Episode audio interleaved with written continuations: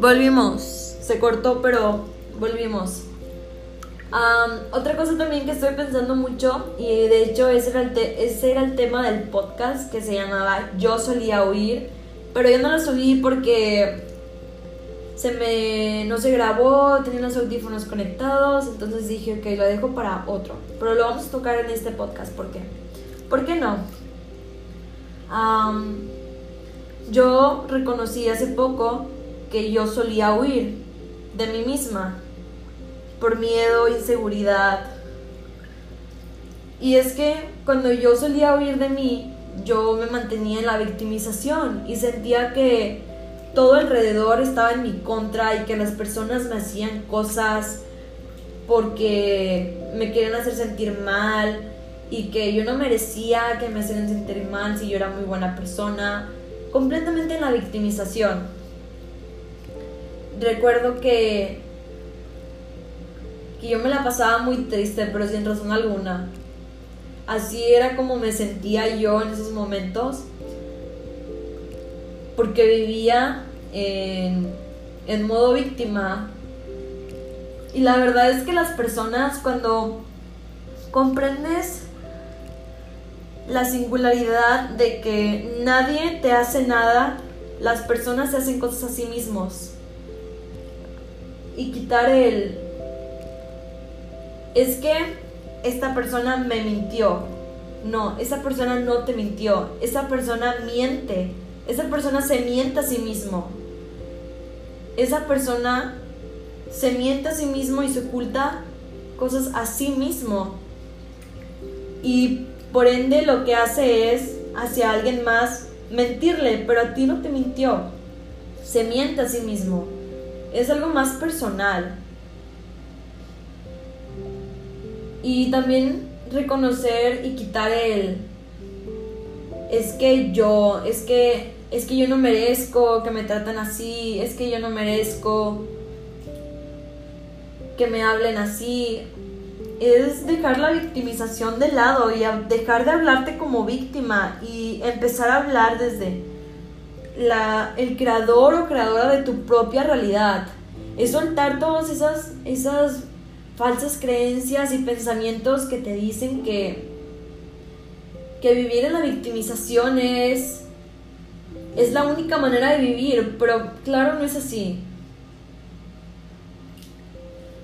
Ok, cuando yo solía vivir de mí misma, es que me desvío, pero eh, no pasa nada. Cuando yo solía vivir de mí misma, pues la verdad, yo no, yo no me escuchaba para nada, yo no sabía qué quería en la vida, yo no sabía ni quién era yo.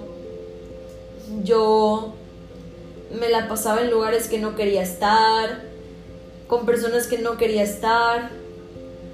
no reconocía para nada en mí lo valiosa que soy y ahora lo puedo ver y por eso me abrazo a mí misma y abrazo también esa etapa porque me enseñó todo lo que sé ahora y gracias a esa etapa puedo estar en este momento grabando un podcast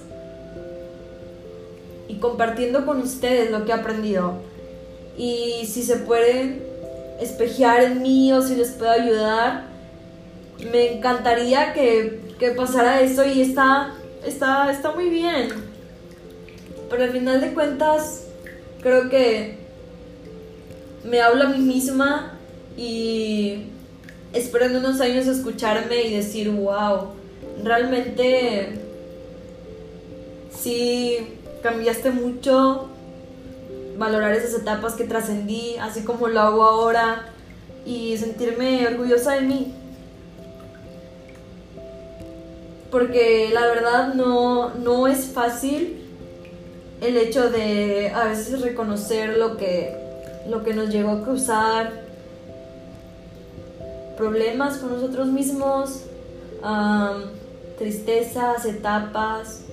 No es fácil reconocerlo porque despierta esa herida que que podríamos tener enterrada en algún lugar de nosotros y no la hemos visto.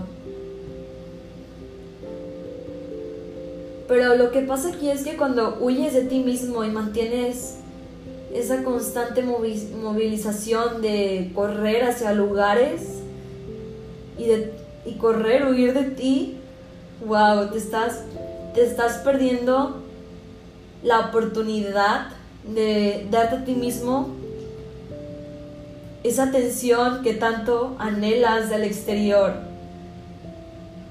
Porque la única atención que necesitas realmente es la tuya para sentirte amado, amada, comprendido, comprendida. Y lo demás, cuando ya lo sientes en ti, lo demás se expresa porque es algo que ya tienes y ya puedes dar y conectas con esa energía. Y entonces las personas también conectan de esa manera contigo. Y es algo mágico, es magia, es magia.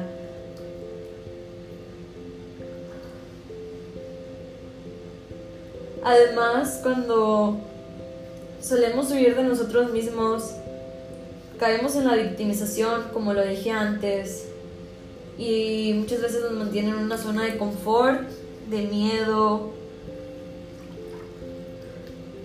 Y la verdad creo que en estos podcasts quiero hablar mucho de el lado oscuro que podemos llegar a tener a veces las personas, porque no todo es color de rosa, no todo es felicidad, no todo es bienestar, no todo es bienestar para el alma, no todo es pensamientos positivos todo el tiempo, porque eso también frustra. Somos humanos, experimentamos experimentamos emociones y sentimientos cada día de nuestras vidas y está bien. Lo importante es aprender a reconocerlas en ese momento, abrazarlas y no huir de ellas no querer huir de ellas porque es huir de nosotros mismos y no clasificar las emociones como buenas o malas.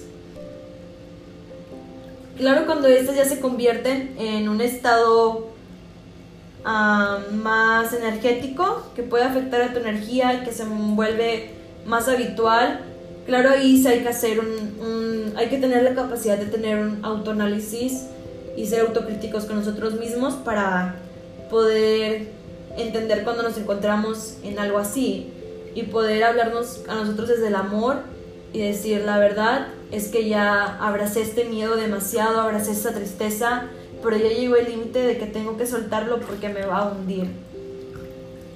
Pero también si sientes que es necesario que te hunda, está, está bien. A veces desde nuestros más profundos hoyos de depresión, de tristeza, es donde nos reencontramos a nosotros mismos. Y también me parece muy interesante el hecho de que no estamos todo el tiempo presentes en el ahora. Cada vez nuestra mente está, nuestra mente pensante está creando situaciones qué vamos a hacer después de este momento, qué vamos a hacer mañana, qué vamos a hacer en un mes, en un año. Y eso a veces nos puede llegar a causar ansiedad y frustración. Así que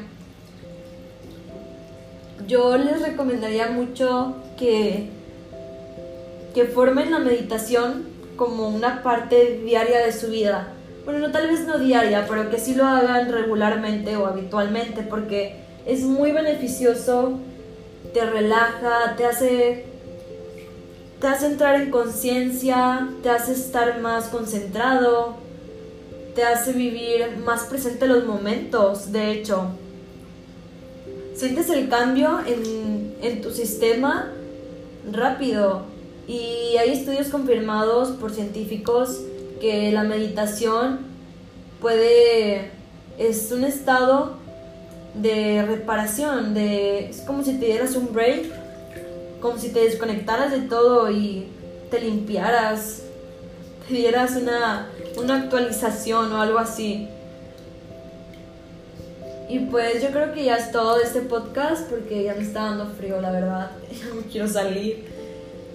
Y pues muchas gracias por haber llegado hasta aquí. Si lo escuchaste todo, muchas, muchas gracias. Lo agradezco desde el corazón. Espero que te haya gustado y que hayas disfrutado de él. Que estén muy bien y les mando muchos besos. ¡Mua!